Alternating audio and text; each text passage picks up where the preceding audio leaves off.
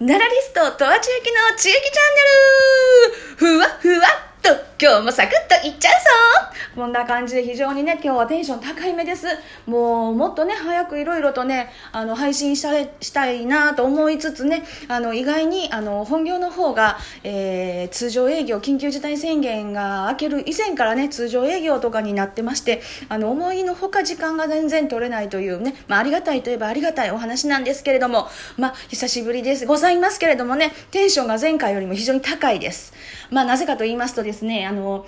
えー、この間ですねあの名古屋の方にちょっと行きましてえー、金シャチ今ね名古屋城のね金シャチがね展覧されてるんです。降臨してるんですね。それをこうちょっと見に行くとともにあの今ね世界不思議発見なんかにでもねよくちょっと出てらっしゃいますし NHK のねお城のとえー、番組といえばこの方という千田義弘先生のお話を聞いてきましてですねその講義が始まる前にですねあの嬉しいことに、えー、お二人でお二人でというかね二人で記念撮影というのをねあのツーショットを撮っていただきましてねとてもとてもねお優しい先生なので講義でねあのずっとこう写真とかも撮っていただいてもうずらっとね先生と記念撮影するためにね行列もできておりました。まあ金シャチもね50分ぐらいねあのちょっと触るのに行列はできてたんですけれどもね先生の前にもねちょっと行列ができているというそういうね人気の先生のお話をねちょっと聞いてきましたのでまあ非常にテンションが高いわけです。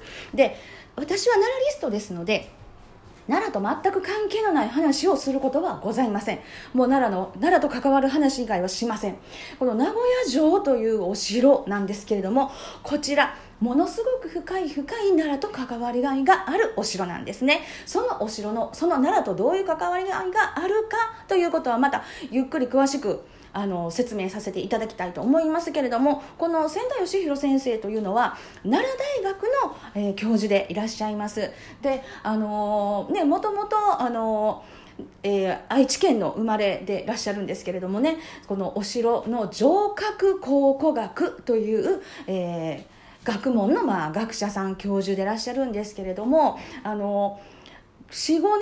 ぐらいにですね、えー、松永久秀のゆかりの地を巡るツアーというのが、まあ、地元の奈良の、えー、王子町とか平栗町の松永久秀ゆかりの場所を巡りましょうというそういうツアーがあった時に千田先生が、えーと、ご一緒にこうめツアーに、えー、巡るっていうねそういうえー、ツアーに参加させていただいたんですけれどもねその時も非常にねあの優しい方だなって思ってたんですねで私はその時も一度ね「お写真いいですか?」とかってあのお願いしたことがあったんですけれども非常にあの気軽にね「ああいいですよ」みたいな感じでその時はもう今ほどねその全国区の知名度のこう人気ではなかったのであのずらっとね行列できるっていうよりは学者さんなのでねどんな風に接していいかがみんなやっぱ分からないんですよねこう権威ある偉い方だったらねちょっと失礼があってはいけないかなというそんな感じだったと思うんですけど私割とそういうのはもう素晴らしいなと思う方にはすぐにすぐにいいですか？みたいな感じで 近づいていくのであのあのお写真とら、え、一緒に撮っていただいたんですけどもでその後久秀のお墓がある達磨寺からそして久秀のお城がありました。市議山城に行くんですけれどもその市議山城跡っていうところに行くまでの間道すがらずっとこうね千田先生がこういろいろともこ本当にほぼマンツーマンでお話とかもしていただいてたのでもうなんてこうお優しい方で喋りがうまくてというそういうねあの方だったんですけれどもやっぱり今も人気が終わりになりますけれどもねそれでもやっぱりね学者さんとしてすごいなと思うのは学者だから私偉いんです。ではなくてその子供さんとかにもすごく人気があるのは先生は先生の立場じゃなく私たちのこうまだちょっと初心者なんで分かんないですよっていうところのレベルのところまで降りてきてくださるっていうそれがですねもう講義の中身からでもねあの分かるんですね。やっぱり分かりやすいように喋ってくださいます。初心者でも分かるように喋ってくださいますしあの2時間を眠らせずに喋る学者さんってまあ本当にないです。もう奈良にいると学者さんたちの話っていうのはよくねいろいろあのいろんなところで聞く機会にすごく恵まれるんですけれどもいやもうあのちょっと年配の方がね多いあの講義なんかになりますとね10分足らずでね大体皆さん眠りに入られてねあの永遠の眠りに疲れるんじゃないかなっていうぐらいね寝てらっしゃるというそういうそういう中でもずっと自分のペース崩さずね喋られる学者さんなんかも結構いらっしゃるんですけれども、まあ、先生はまあ2時間飽きさせずもうそして分かりやすくそしてすごいパワーポイントの資料のなんかこう映像っていうんですかねそういうのももう非常に素晴らしくてねもうあの褒めるとこばっかりね今もう千田先生の話ばっかりしておりますけどあんまりにもレベルが違うっていうもうエンタテナーかつ学者さんみたいなもうそういうねちょっとあの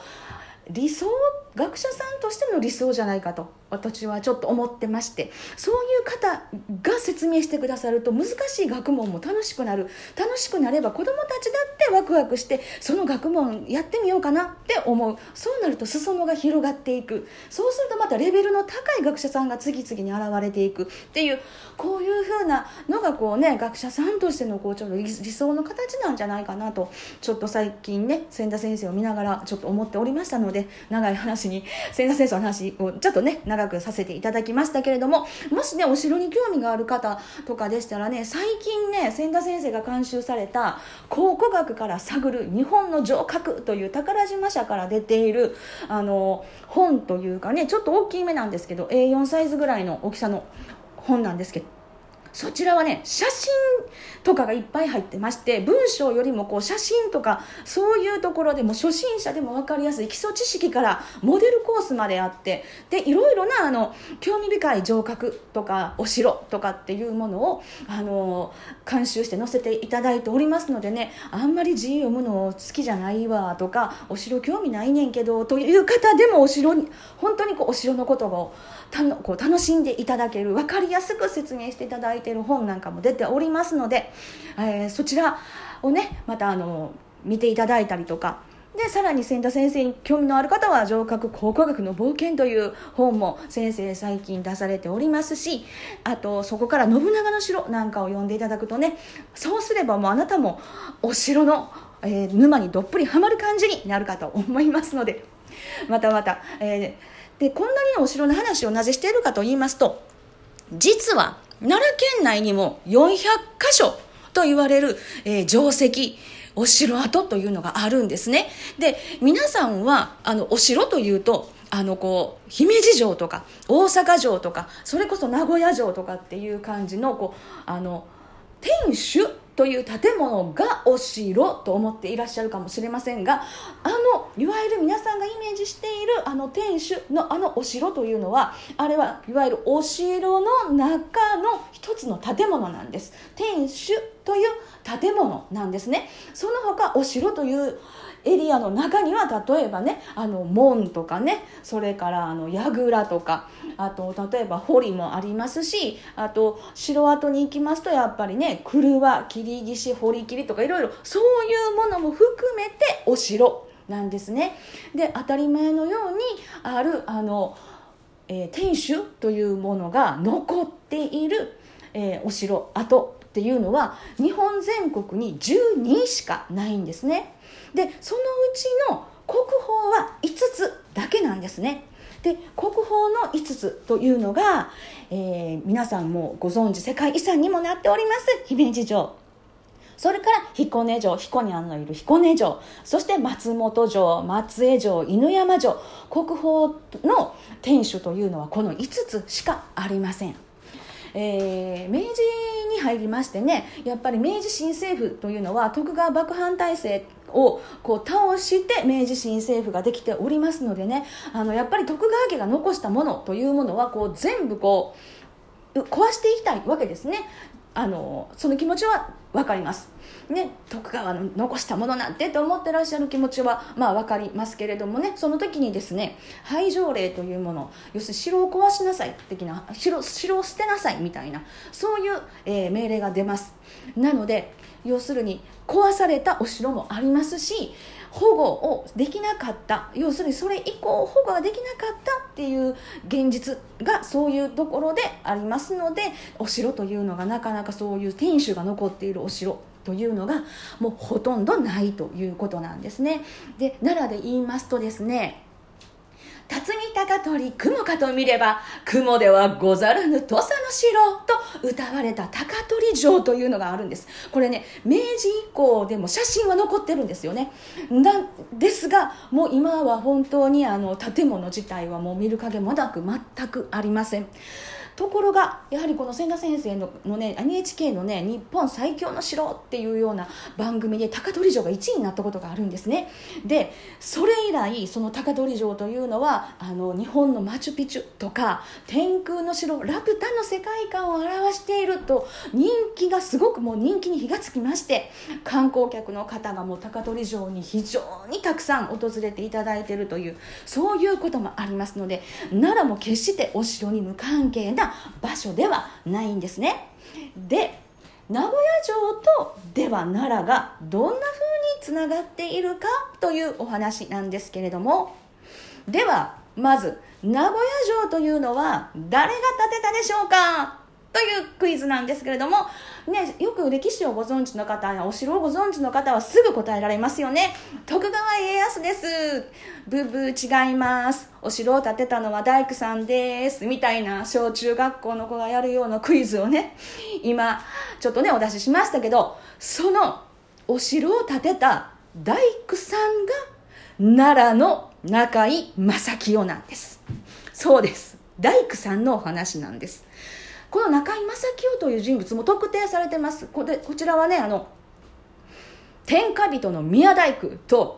えー、大工から大名クラスまで取り立てられて出世をしていった徳川家康に引き立てられて出世していた中井正清という人物なんですがこの方が奈良の斑が西里法隆寺の西側あたりですね。その辺り出身の大工中井正清があの名古屋城という建物の作事要するに設計図というようなものを書きそして大工一同を全部こうさ、えー、手配し采配を振るいそれそれから何ですかね木材等を調達しっていうそういうことをやった人物が中井正清です。だから名古屋城というのは奈良と深い関係があります。そして名古屋城の瓦ですね。名古屋城の瓦自体も奈良の職人瓦職人さんが焼いているですね。実はあの信長が建てた安土城なんですが安土城の瓦も奈良の瓦職人さんが焼いています。まずなぜそんなに奈良の人奈良の瓦職人さんたちが、ね、あの瓦を焼いているのかって言いますとですねその当時瓦の建物というのは要するに寺院建築にしか使われていないんですね。え一般家庭に瓦は載っておりません。で信長とかが、あのー、主人公になっている大河ドラマなどを見ていただいたらわかるかと思うんですけれども信長が最初暮らしている城といわれる館城っていうところは掘ったて柱の板吹きの屋根です。瓦は乗っていないんですね。で大体瓦が乗り始めるのがその中世の城郭も戦国時代の終わりかけぐらいですね。できちんとこう近世の城郭という江戸時代のようなお城の原型となるのがやっぱり信長の安土城。その安土城が出てくるまでと出てきた後では大きくやっぱりお城というものが違うんですね。なので寺院建築で培われた最先端技術を持っていた職人集団というのが奈良にいたんです。だから瓦を焼けるのは奈良の仏閣などを専用に焼いていた瓦職人西野京辺りにいた。瓦職人さんたちが安土城だったり名古屋城だったりの瓦を焼いているんですね。でこれからあと中井正清の話しっかりとしていきたいと思いますのでこの後次回のまた地域チャンネルをお楽しみにしていただきたいと思います。ふわふわとお待ちください。